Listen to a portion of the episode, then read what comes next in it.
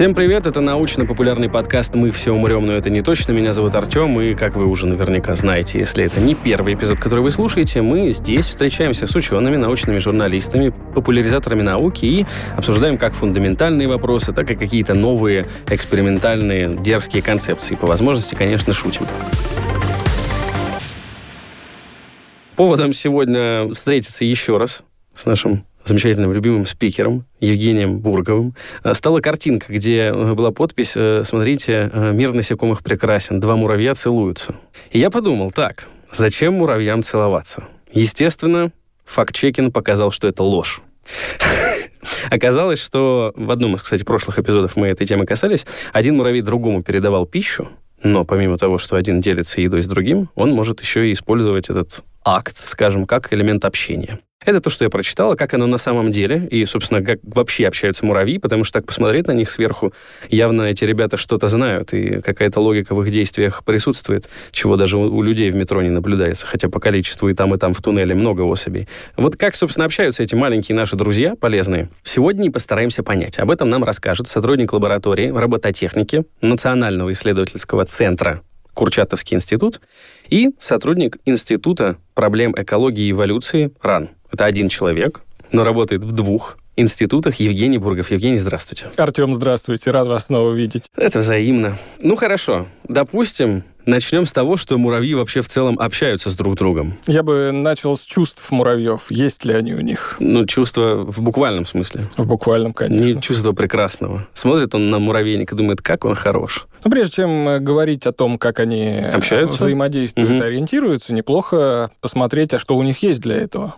Давайте об этом и поговорим. Давайте. Я так понимаю, что точно у них, э, судя опять же по картинке, есть глаза. Да, это точно. Так, а Но еще обычно как-то начинают не с глаз, не со зрительных органов. Но это же а... зеркало души. Скорее не потому, что зеркало души, а потому, что у человека очень большой объем информации приходит именно через глаза.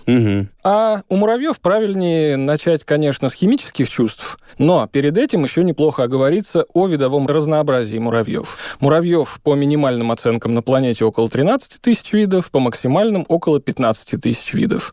То есть это очень много. Человека примерно один вид. И, соответственно, видовое разнообразие и вариации, в том числе органов чувств, очень большие.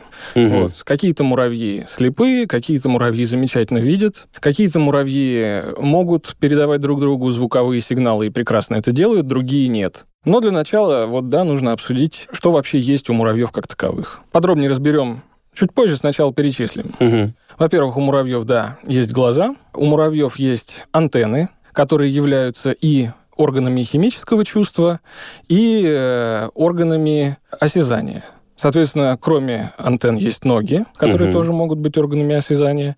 Э, есть специальные слуховые органы угу. в некоторых вариантах. И есть чувствительные клетки, которые дают муравьям информацию о температуре вокруг, о положении тела, ну и много других вариантов. Я предлагаю на основных органах чувств сосредоточиться, подробно давайте, разобрать. Давайте. Ну, на детали у нас просто времени не хватит. Возможно. Возможно, да. Ну, хорошо, вы говорите химические чувства. То есть среднестатистический муравей, э, без уточнения представителя какого вида он, он в первую очередь в любом случае будет опираться на химические чувства. Что это вообще? Я так понимаю, это вкус, запах, вот это, да, вот это эти вкус вещи? и запах. Если речь идет о непосредственном контакте, то обычно говорят о вкусе. Угу. А если э, химически чувствительные клетки животного, не только муравья, улавливают некие частички из воздуха, то это, речь идет о запахе. Ну, то есть и там, и там это, по большому счету, такие как бы, ну, не сенсоры.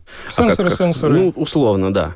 То есть должен произойти контакт, контакт с каким-то э, веществом, да. да. да. Хорошо. Ну, если при близком контакте, вот мы обсудили прекрасную фотографию, где муравьи целуются. Мы еще не обсудили, ну, мы, мы только к ней приближаемся. Как вообще можно передать какую-то информацию с помощью запаха? Вот я, например, если иду по улице и чувствую запах, например, сирени, я понимаю, весна пришла. Но это же мне не человек один другому. Вот другое дело, если девушка... Когда вы говорите о том, что весна пришла, это у вас сложный набор э, ассоциаций, связанных Безусловно. с культурным уровнем. А э, вот если подходит девушка в метро, от которой просто такой аромат аромат э, духов, что приходится вставать и уходить, чтобы не умереть от приступа аллергии, да, такой яркий, вот она хочет мне сказать, уступи место. Ну, я так это интерпретирую. Вот что-то похожее у муравьев или как? Отдаленно, конечно, очень похоже. Но так. Э, давайте разбираться. Это просто звучит деле. очень необычно. Звучит, Общаться да. с помощью вкуса и запаха. Сначала давайте про восприятие мира поговорим, а потом уже про общение. Угу. То есть для начала у муравьев есть чувствительные клетки, которые воспринимают некие химические сигналы. Они есть во-первых, ну, понятно, на органах ротового аппарата, но в основном, точнее, те, которые нас интересуют, они расположены на антеннах. Угу. Вот, они же усы. И при помощи этих самых антенн муравьи могут улавливать запахи в воздухе, могут, например, нащупывая что-то, чувствовать химический след у многих муравьев есть специальные железы, при помощи которых они могут метить территорию, угу. и вот этот химический след они могут воспринимать при помощи антенн, Но нащупывая пространство вокруг. След себе подобных. Или нет. То есть угу. наличие антенн и чувствительных клеток на них позволяет в том числе обнаруживать химические следы других видов муравьев. Это тоже важно, может быть, в некоторых угу. ситуациях. И при помощи антенн же муравьи могут, прикасаясь к друг другу, понимать, что это особь из моего гнезда или из чужого, просто потому что у них есть специфический гнездовой запах. Угу. Когда муравьи живут на одной территории, э, питаются одинаково, обмениваются пищей, то внутри одной семьи они вырабатывают специфический запах. И даже у особей одного вида, живущих на довольно небольшой дистанции друг от друга в разных семьях, запах может быть разным. Вот здесь, я думаю, важно уточнить как раз-таки про их организацию. Мы отчасти в предыдущих эпизодах, ссылочки будут в описании, это обсуждали. Но вот у меня так сходу, да, обывательский вопрос. Почему же они все одинаково пахнут? Ведь э, один муравей мог что-то съесть вот одно, что он там нашел, а другой другое. Но они же, получается, приносят еду. И таким образом любая находка разделяется между всеми членами семьи, и поэтому они одинаково пахнут. Не то, что они избирательно. Мы договорились с семьей есть только это. Да, правильно? То есть пропорция пищи распределяется именно из-за их организации социальной, то, что они все разделяют, правильно? В целом правильно. Если коротко повторить содержание частично наших предыдущих передач, то муравьи живут семьями, и в семьях они разделяют функции. Одной из э, такой высших ступеней разделения функций, то есть когда муравей взрослеет, это добыча пищи. И, соответственно, муравьи добывают пищу не только для себя, они добывают ее в первую очередь для своей семьи, и внутри семьи они эту пищу разделяют так или иначе. Просто если у нас есть один и тот же вид, который плюс-минус живет рядом, на плюс-минус одной и той же территории. Мне представляется, просто если я логически размышляю, запах у них может отличаться только в том случае, если пропорция пищи одной и той же, найденная на одной и той же территории, разная. Иначе, как у одной семьи запах и у другой будет отличаться, если они плюс-минус в одном участке леса живут, да? Да, плюс-минус, конечно, в одном, но тем не менее питаются они все равно разным. То есть у них разные деревья, на которых они содержат тлю. Одни могут ходить на березу, другие на сосну. Но и там, и там э, тля и там, и там тля. А могут быть у кого-то тля, а у кого-нибудь какие-нибудь листобложки. Береза и сосна – это разные деревья, они дают разный сок тле, тля вырабатывает разную по вкусу пать. У одних может быть там внутри гнезда, например, гнилая колода, а у других может быть просто чистое пространство. И все это влияет на запах семьи. Ну, кроме того, собственно, индивидуальные генетические особенности. И если эти две семьи одного вида не имеют связи, то есть не обмениваются особями, угу. то они могут вырабатывать э, специфические запахи. И, соответственно, муравьи из этих разных семей могут воспринимать друг друга как чужих. Так происходит не всегда. У некоторых видов, видимо, притупляется такое распознавание запахов других муравьев. И поэтому они более лояльны к особям своего вида. Угу. Также вообще всю эту историю про восприятие запаха особи можно проиллюстрировать довольно старым и довольно жестоким опытом. Если муравьев разных видов поместить на одну экспериментальную площадку небольшую, то по умолчанию в большинстве ситуаций они начнут драться и довольно быстро убьют друг друга.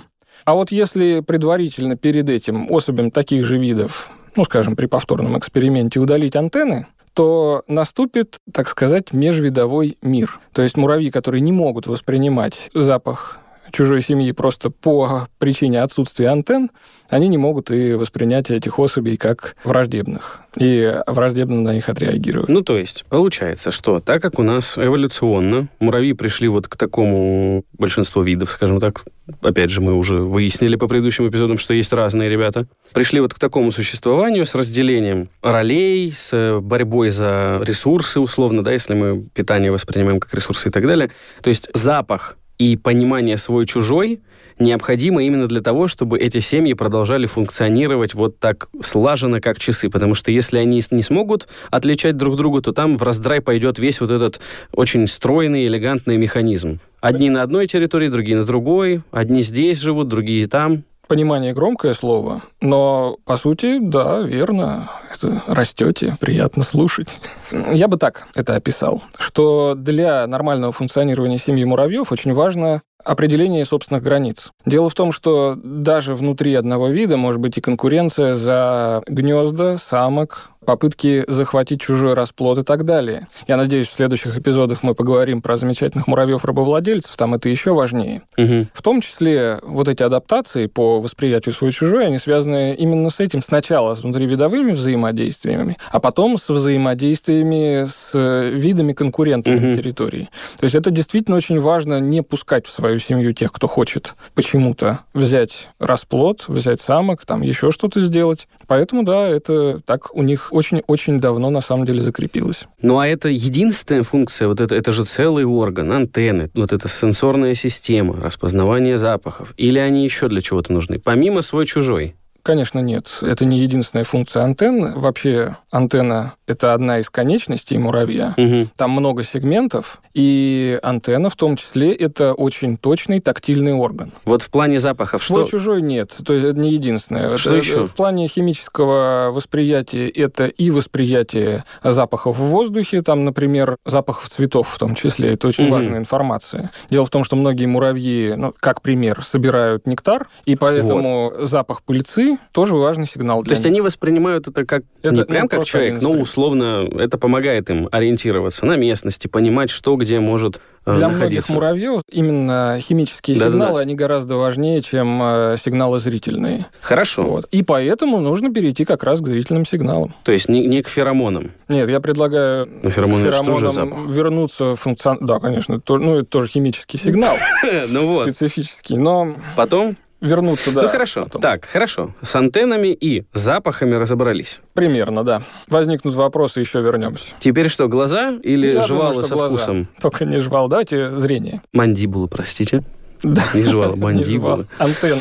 Так, хорошо. Про зрение. Вы говорили в предыдущих эпизодах, что оно у них посредственное. Такого я не говорил. Говорили. Где, где вы это взяли? Что они... Ну, я так... только что сказал, что у муравьев... Есть с хорошим зрением муравьи, да. Есть муравьи слепые, есть муравьи с блестящим зрением. Но а на дистанции это небольшое. подождите, подождите. Это не леголаз. Да, конечно, не леголаз. Смотрите, есть муравьи, у которых глаза буквально сферические. Во-первых, что нужно сказать? Давайте чуть назад отмотаем. Давайте. У муравьев фасеточные глаза. То есть они состоят из э, таких зрительных единиц, у каждой из которых собственная линза. Фасеточные глаза необходимы для распознавания образов. Угу. И помимо фасеточных глаз у муравьев есть глазки простые. Они находятся на лбу и воспринимают поляризацию света. То есть они нужны немножко для другого. День-ночь определять или что? А, нет направления поляризации. Это используется в навигации. Ну, а поляризация это как раз рассыпается световой Условно, поток? они могут при отсутствии светила на небе, у муравьев есть разные вариации. Ну, естественно. Да, 13 тысяч видов, мы помним. Да-да-да, от 13 до 15. Есть слепые, есть очень хорошо видящие. Например, муравьи рода формика, среди которых рыжие лесные муравьи, которых я активно рекламирую, вот они где-то посередине. То есть они неплохо видят. На Именно вот этими глазами не фасеточными. Э, у них есть и фасеточные глаза, и глазки. Глазки, да. Да, простые глазки. Они неплохо видят и теми, и другими. В смысле, фасеточными они очень неплохо распознают образы на дистанции где-то до 50 сантиметров. Но для муравья это много. Это прилично, сантиметров да. это очень много муравьев. То есть они в своей социальной среде все видят прекрасно, а на дистанции они видят э, несколько размыто. И при помощи простых глазков, они могут определять направление поляризации света, то есть, например, если муравей видит солнце, то он может ориентироваться по нему. А если солнца нет, то он использует направление поляризации света в качестве компаса. Что такое поляризация света? Вот зря вы от физиков отказывались.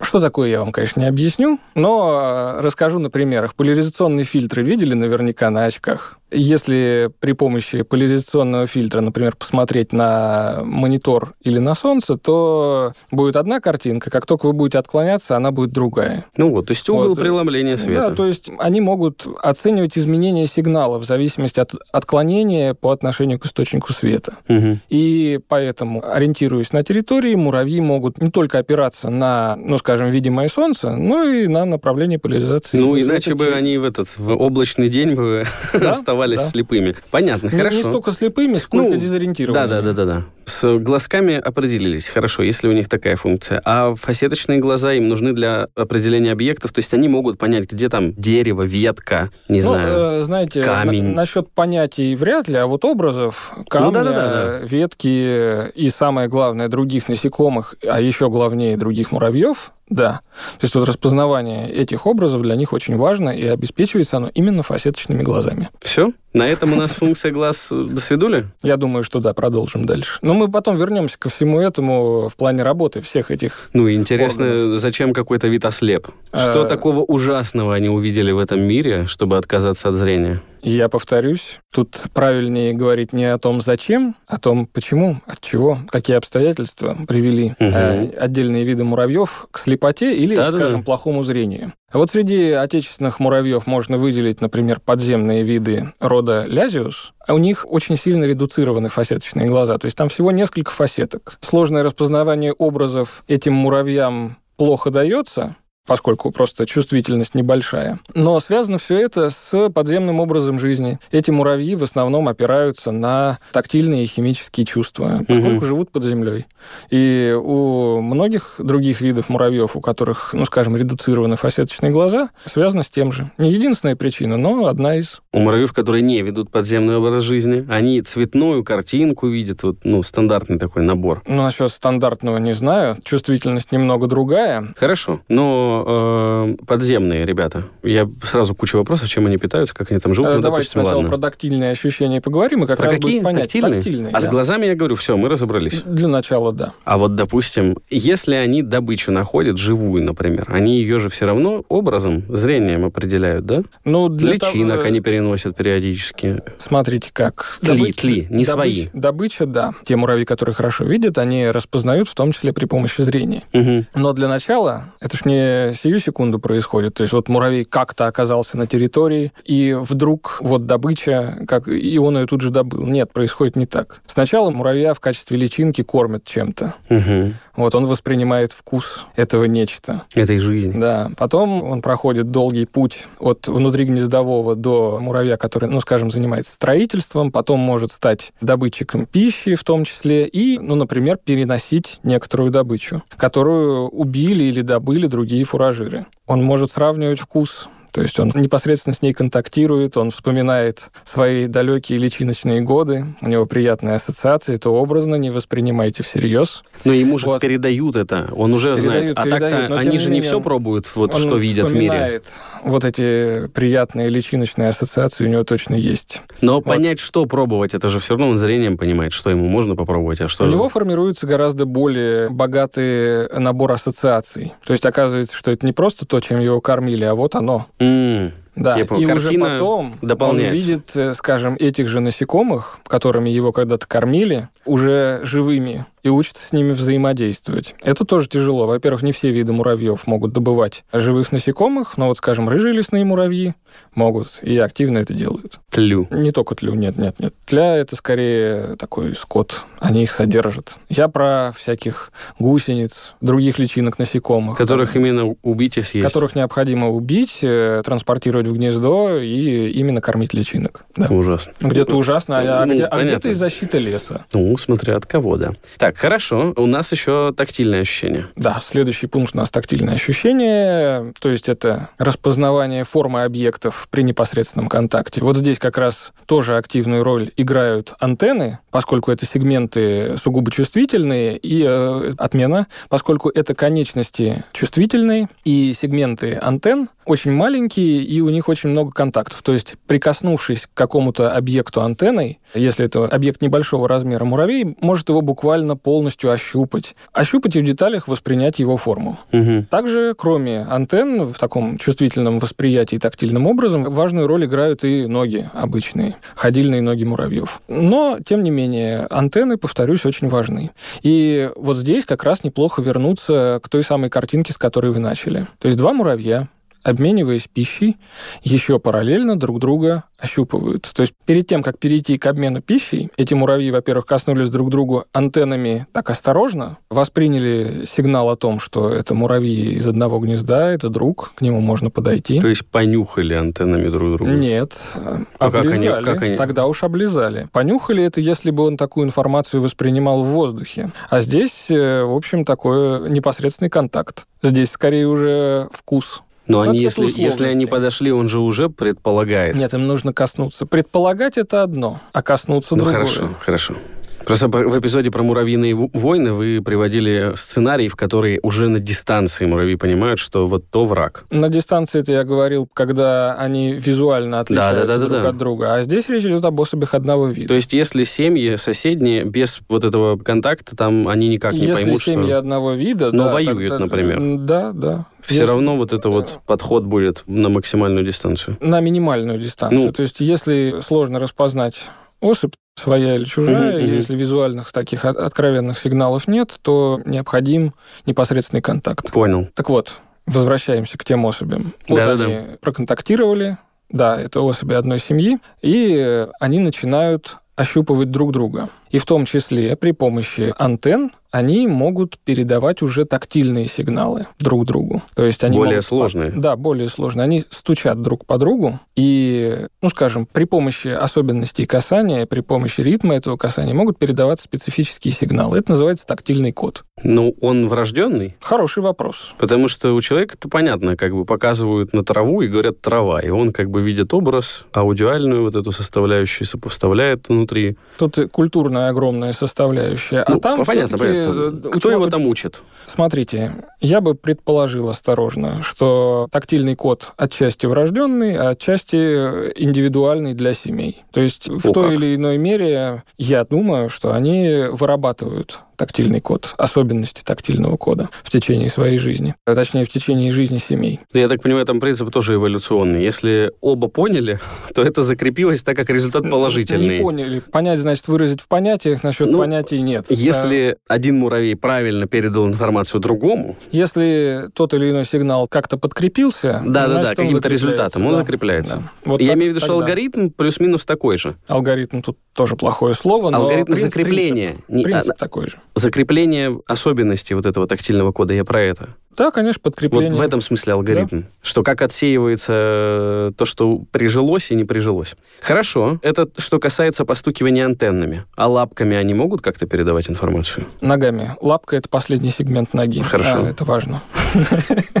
Ногами. Ногами. Вернемся чуть назад. Тут нужно поговорить и про зрительные сигналы. То есть при помощи своей позы муравьи также могут передавать информацию друг другу. Это тоже врожденная штука? Опять же, хороший вопрос. Надо исследовать. Угу. Я думаю, что вот здесь в значительной мере врожденная поскольку есть специфические позы. Вот здесь данных довольно много. Угу. Например, для муравьев рода формика характерна агрессивная поза. Муравьев рода формика нет жала, но есть резервуар с кислотой, которой они могут брызгаться. И поэтому, когда муравей формика агрессивен, и он направляет на противника свое брюшко, он принимает специфическую позу с подогнутым брюшком для того, чтобы произвести залп. Угу. И в том числе это и поза агрессии. Поэтому, да, во многом это врожденное. А вот то, что вы рассказывали, они могут Но ногами есть... конструкции в воздухе показывать, как гаишник там, верните направо. Я рассказывал про гаишника. Ну, что условно может поднятая тем или иным способом нога тоже какую-то информацию передать. Смотрите, во-первых, возвращаясь к той ситуации, когда два муравья друг к другу подходят, они могут принимать специфические позы. Угу. это Например, да-да-да. В этом взаимодействии, с которого вы начали, на самом деле очень много сенсорных систем работает и на самых разных этапах до непосредственного контакта. Угу. Муравей молодой и иерархически низкого ранга будет немножко подгибаться ну, по крайней мере, у некоторых видов. Это будет как раз, ну, такой позой подчинения, которая говорит о том, что он не агрессивен, готов к контакту, всякое такое. Может быть, просит пищи таким образом. И множество других сигналов могут быть переданы при помощи ПОС. Насчет размахивания конкретной конечностью не знаю, но вообще активные движения вокруг добычи показаны для очень многих видов. То есть, э, например, когда фуражир нашел некий массовый источник пищи, угу. он может активно двигаться вокруг нее, привлекая внимание других фуражиров, которые работают угу. на этой же территории. Все, я понял. То есть о каком-то вот языке... Э... Нет, о языке, э, ну, вообще в лингвистическом смысле слова да, речь да, да, не идет. Например, э, кинопсис, то есть передача сигналов через зрительный канал, то есть когда один муравей принимает некую позу, да, да, да, да. осуществляет некое движение, а другой муравей при помощи зрительных органов это воспринимает, это называется кинопсис. Вот э, синоним этого язык ПОС. И вот это словосочетание в мирмикологической литературе всегда берется в кавычки потому что это не язык э, в ну, да. узком смысле этого слова. То есть это способ передачи сигналов.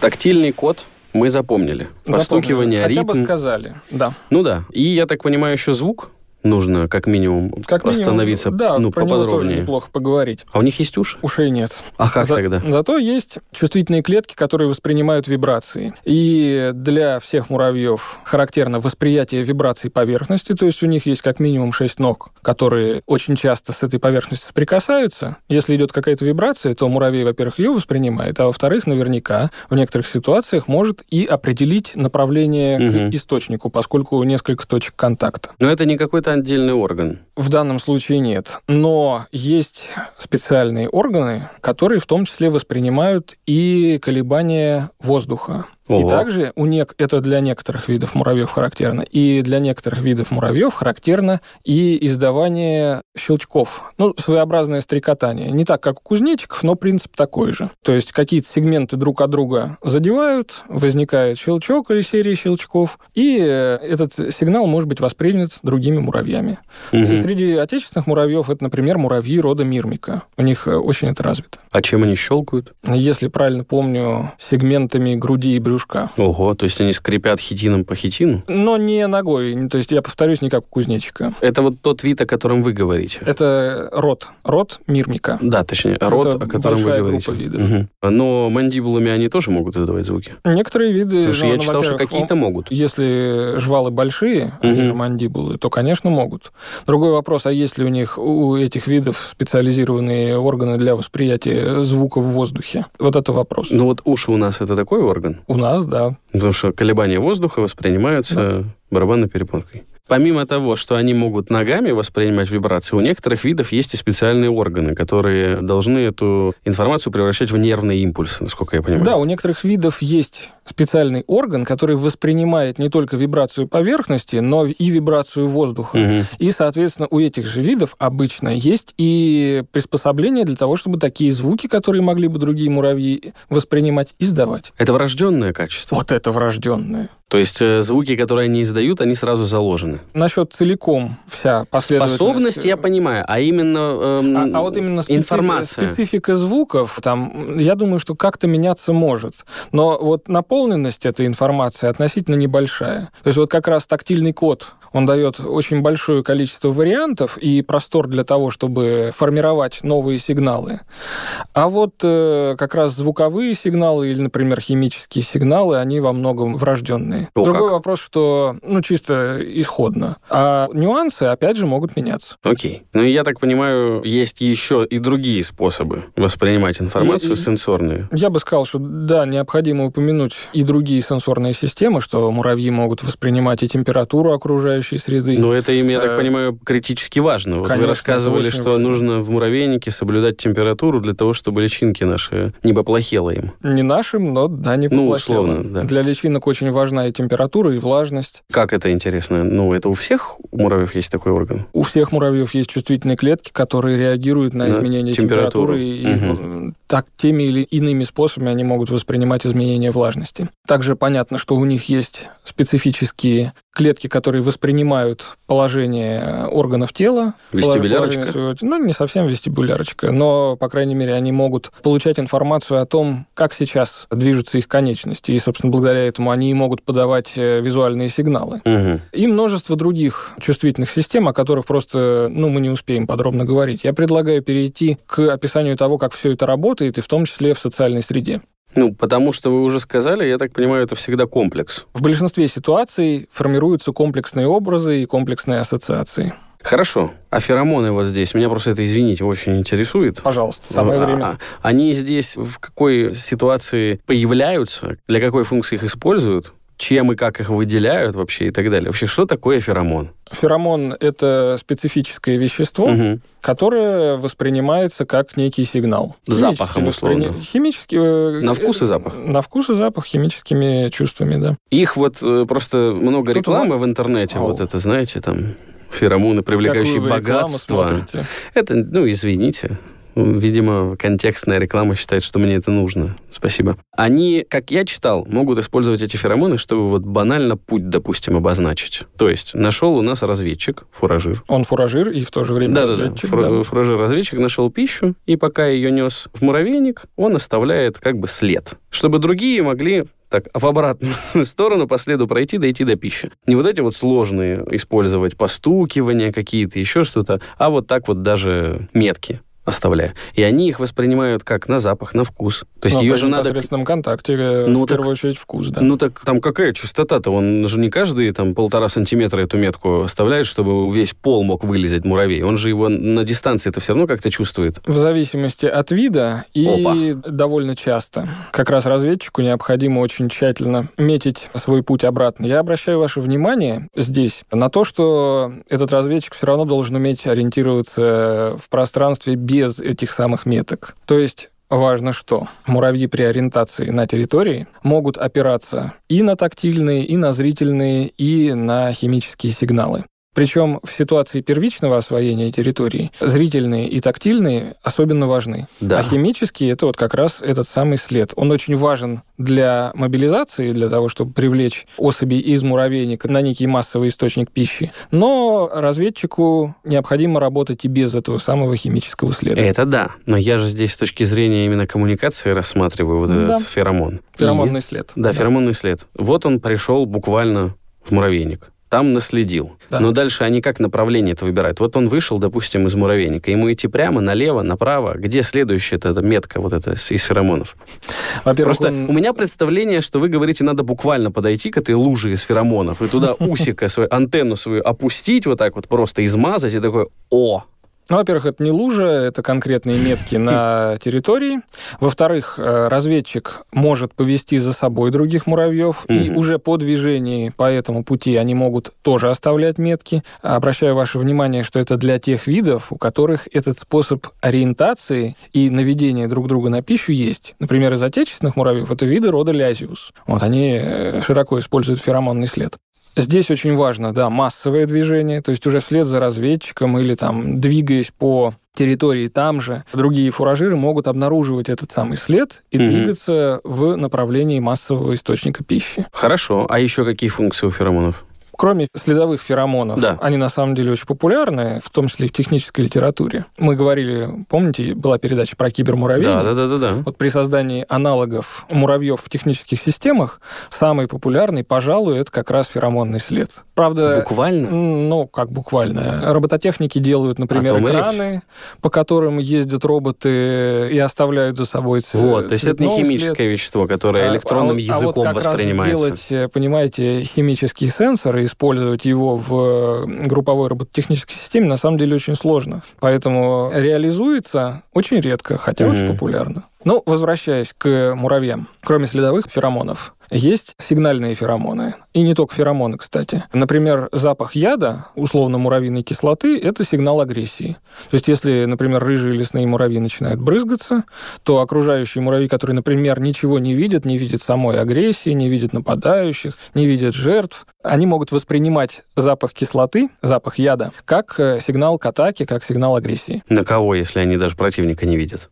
Неважно, надо выбежать, посмотреть, что это такое происходит. Опа, как? Выбежать откуда? Да. Ну, допустим, муравей находится в верхнем слое гнезда, и он ничего не видит, что происходит на поверхности. На гнездо, например, нападает птица, и муравьи начинают брызгаться на нее кислотой, и один из рыжих лесных муравьев может выбежать и посмотреть, что это там происходит. То есть запах снаружи может зайти внутрь гнезда? Он непременно попасть. так делает. Вентиляция? Да. Но не, при, но не при коммуникации специфи... друг с другом? И при коммуникации друг с другом в том числе есть специфические феромоны. Например, я надеюсь, мы с вами доберемся до муравьев-рабовладельцев. Вот у них есть специфические феромоны, которые они выбрасывают в момент атаки. Жертвы муравьев-рабовладельцев уже приучены к этому запаху, то когда они его чувствуют, они разбегаются.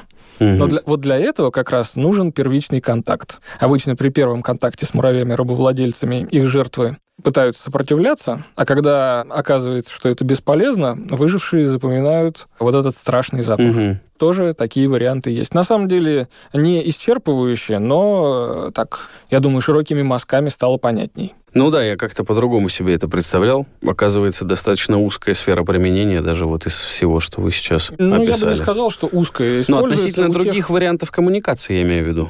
Они как будто бы более универсальные постукивания те же самые, зрительный какой-то контакт больше дает информации. Я бы сказал, что для тех видов, у которых, скажем, феромонный след угу. широко используется, для них это просто очень много времени, то есть оно постоянно используется. Может быть, кажется, что узко, но на самом деле очень широко. А чем они выделяют? Есть с кислотой, ладно. Да, они, с кислотой, там понятно. понятно, они ее в целом используют и при агрессии, и так далее. А вот если это феромон следа, это что? Специфические железы брюшка. Вот.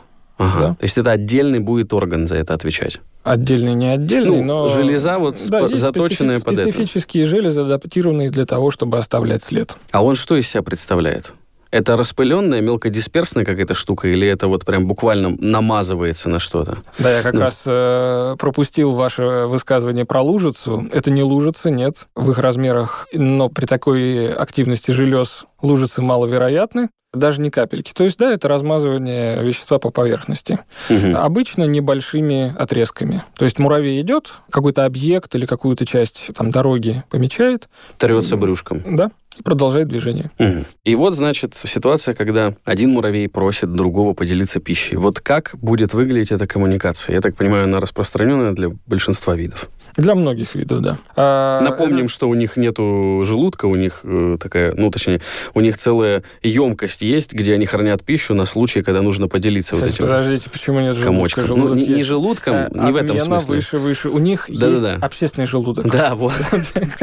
Я вспомнить хотел. То есть, да, мешочек, в котором есть для поделиться. Да, напомним, что у муравьев есть так называемый общественный желудок, правильно он называется зоб. ЗОП, это, точно, точно. Да, специальный отдел угу. пищеварительной системы, в котором накапливается жидкая пища, которой муравей может поделиться с другими особями. И вот как мне намекнуть, что, мол, дружище, ты зоб-то для меня приоткрой, для того, чтобы вам, там, скажем, подойти ко мне и... Вот-вот. Да-да-да. Нужно, во-первых, если мы обладаем зрительными способностями, угу. да, нужно, чтобы я вас увидел, подойти, сблизиться. Ну и я вас увидел. Да, ну вы, вы, скорее всего, первым меня увидели. Затем мы подходим друг к другу. Нужно, да, коснуться антеннами. На самом деле, если мы постоянно работаем на этой территории, то это не столь важно. Если на периферии где-то, то особенно важно, и мы будем аккуратнее касаться. В смысле, вдруг кто-то чужой. А мы это делаем вне зависимости от того, хочу я попросить еды или нет. То есть эта штука про то, что два муравья увидели друг друга, обязательно подойдут или мимо могут пройти? Могут, конечно, пройти. Вот, то есть это...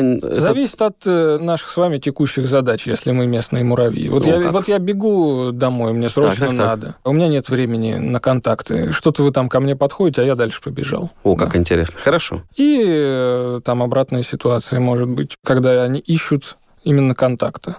Кто-то, может, хочет поделиться, кто-то хочет, чтобы с ним поделились. Угу. Визуально, если у нас есть глазки. Да, если они есть. Подходим. Да. Дальше у нас э, контакт антенками. Там да. химическая вот эта история происходит. Мы проверяем, какой запах. Мы с тобой в одной семье, дружище, да. или нет. Потом я так понимаю, контакт. тактильный э, это код у нас. Да, и, и если, опять же, видим хорошо, угу. то позы, которые мы принимаем при этом, они тоже служат некими сигналами. Если вы, например, хотите, чтобы вас покормили, то неплохо так чуть-чуть подогнуться. Ну, мол, я ни на что не претендую, я здесь не доминантный особь. Mm-hmm. Вот, извините, пожалуйста, можно? Вот, я визуально такое? могу вообще понять, э, помимо того, что мы подходим, мы смотрим, что у вас есть еда, что я могу у вас ее попросить. Ну, знаете, я только предположить могу, но... Ну, взрослая особь, которая, возможно, фуражир, она побольше, нет. этот солдат нет. То есть даже вот тут по не размеру... солдат, он фуражир, Фу, он рабочий. Да-да-да, вот. рабочий, рабочий. Вот я не могу понять визуально чисто, этот рабочий фуражир или нет. Вы знаете, вот я, как э, мирмиколог, могу понять, есть у него жидкая пища или нет. У как? него брюшко раздуто. Вот. А вот насчет того, может ли другой муравей это понять, это хороший вопрос. Угу.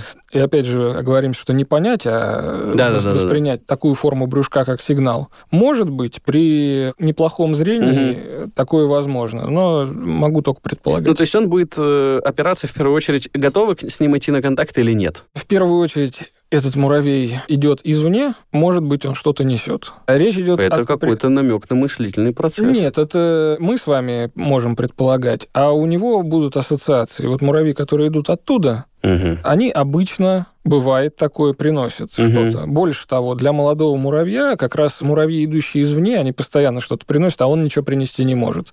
То есть исходно, в течение своего взросления, он непосредственно с пищей в ее исходном варианте не взаимодействует. Понял. Просто вы несколько раз уже сказали доминант, взрослый муравей, да?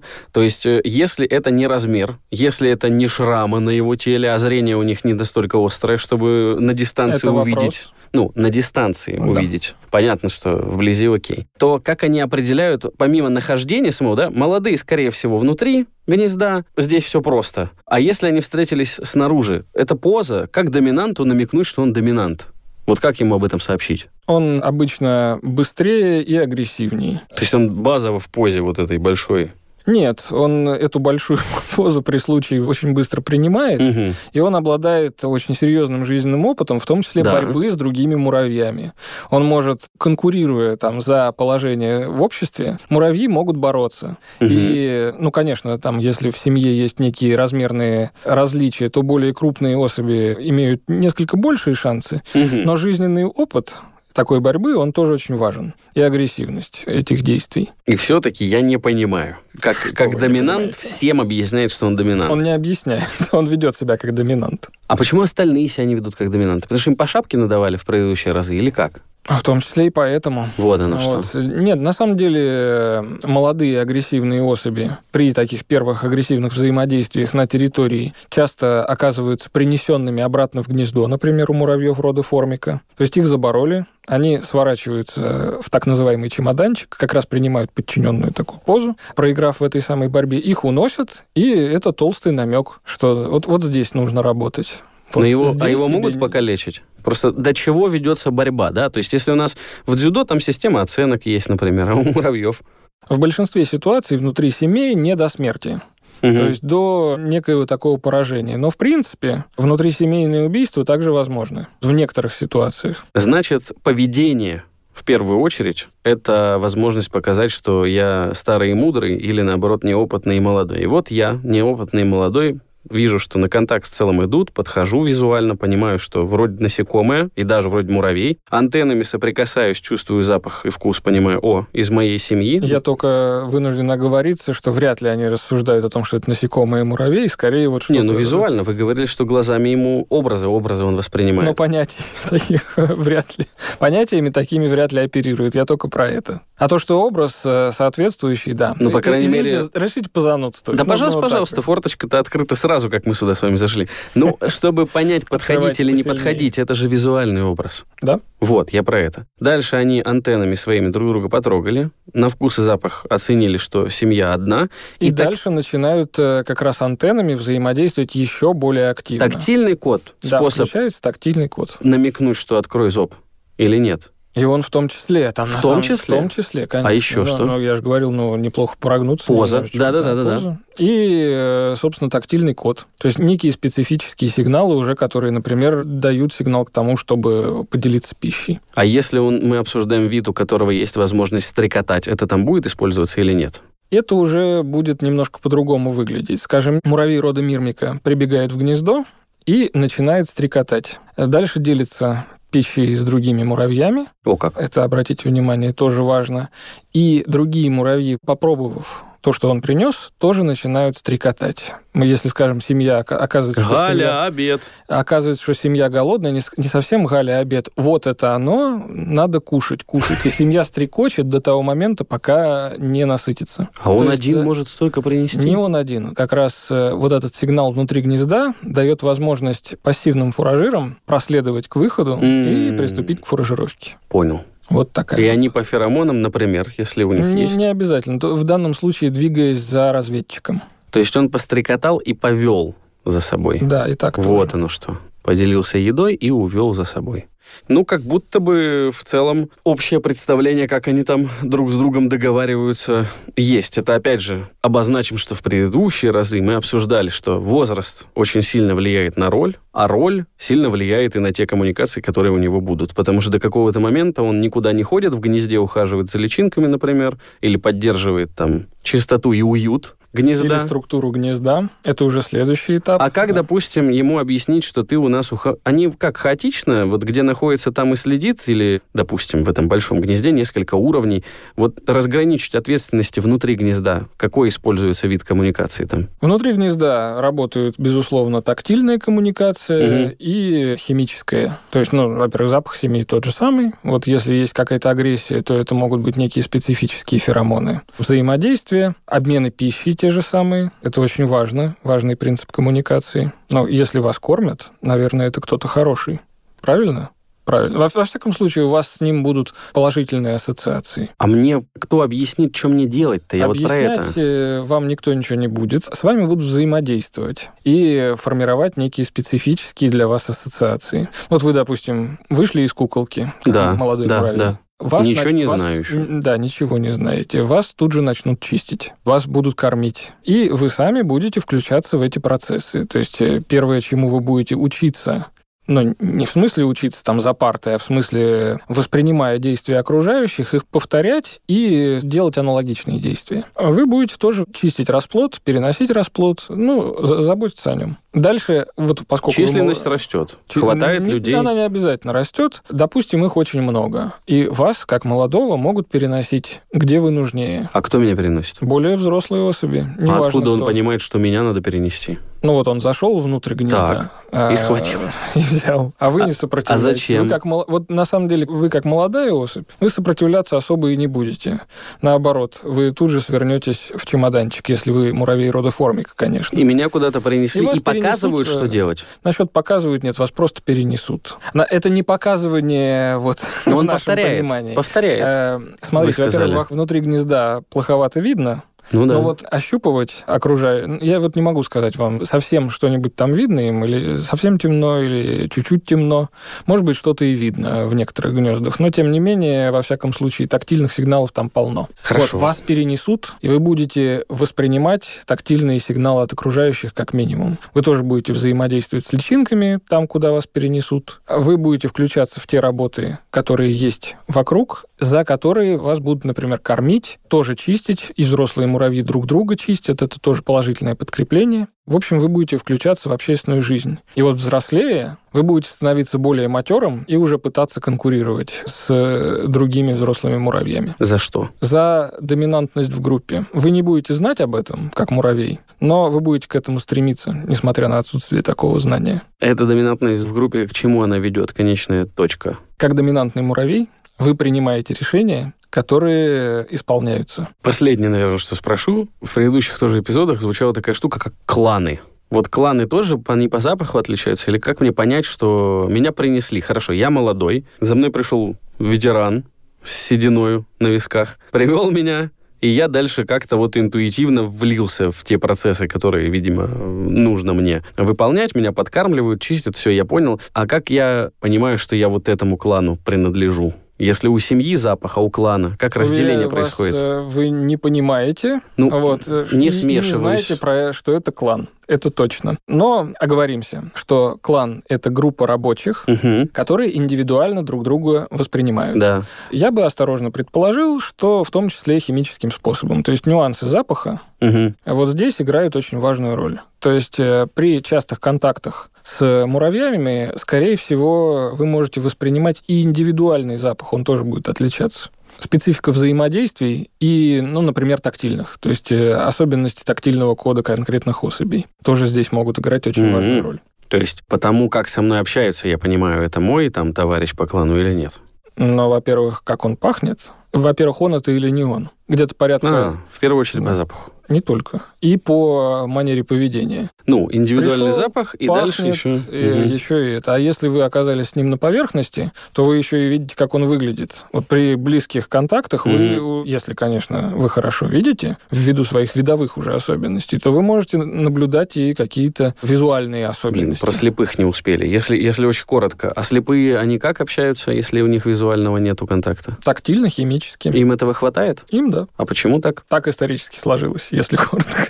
Не, ну, видимо, им зрение не так было необходимо, как другим. Почему? Э, в первую очередь, потому что закругляем, мы об этом говорили, подземные. То есть, а, и, вот, то есть да. это вот мы про них говорили. В том числе и про них, конечно, угу. тут что повторяться. Хорошо. Давайте ну... какое-нибудь это заключение сделаем. Куда пойти учиться, как вы любите. Но мне кажется, заключение тут скорее про то, что теперь, когда человек будет смотреть на муравьев, он, мне кажется, совершенно иначе взглянет на этих маленьких насекомых, потому что вот это вот представление про то, что это робот, который идет прямо по программе, оно сегодня, как минимум, я думаю, развеяно. Есть и нашей передачи в том числе. Да-да-да, вот я в том числе. То есть э, очень широкий спектр возможных видов коммуникации. Да. И, и восприятия мира. Все-таки спрошу, и если вот кто-то не ужаснулся широте этой темы и даже заинтересовался и решил заниматься изучением да, муравьев, то ему что следует?